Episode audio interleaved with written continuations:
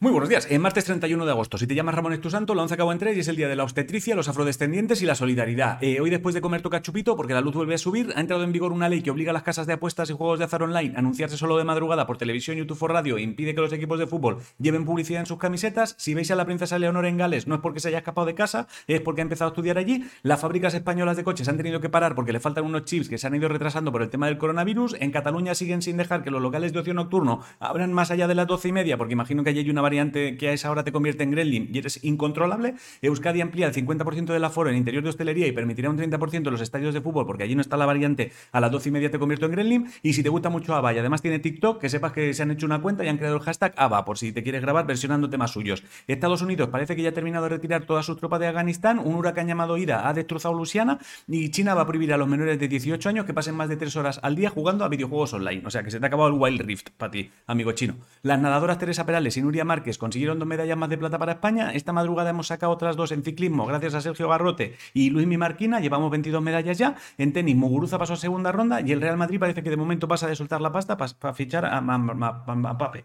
Mapape, como polla se llame. En cultura, el CSIC ha digitalizado 3.200 documentos del archivo histórico del Museo Nacional de Ciencias Naturales y solo las ha subido a una plataforma llamada Simurg para que cualquiera pueda verlos. Y si te gusta David Trueba, juraría que saca el libro. Queridos niños, se llama. En ciencia, ahora dicen que la formación de estrellas contamina el cosmos porque emiten gases que, eh, vamos, eh, es el puto cosmos. Que tú no puedas estar cerca no significa que contamine, tronco. A ver si ahora también vamos a querer meter mano en lo que tengan o no tengan que hacer las estrellas a la hora de formarse, porque a ti te viene regular que suelte fosfato de mis huevos. En videojuegos, hoy sale a la venta uno que se llama Beyond Mankin y un juego llamado Watch Dogs Legion ha sacado una misión nueva inspirada en la casa de papel. En eSports, ayer fue el primer día de la fase de grupos de la EU Masters y Vodafone Gian muy bien, y los Worlds de este año se jugarán en Islandia, en el mismo sitio donde se jugó el MSI. ¿He entendido algo de lo que he dicho? No el tiempo, el verano empieza a ir como de capa caída, el horóscopo dice que pronto podrías tener una llamada que lo ponga todo patas para arriba, si no sabes qué comer, haz ensalada de lentejas con calabaza, humus y almendra, la respuesta a la adivinanza fue la carta, la de hoy, tapo al sol, llamo a la luna y de Persia fortuna, y poco más. Bueno, me ha dicho un pajarito que ya es tu cumpleaños, así que felicidades.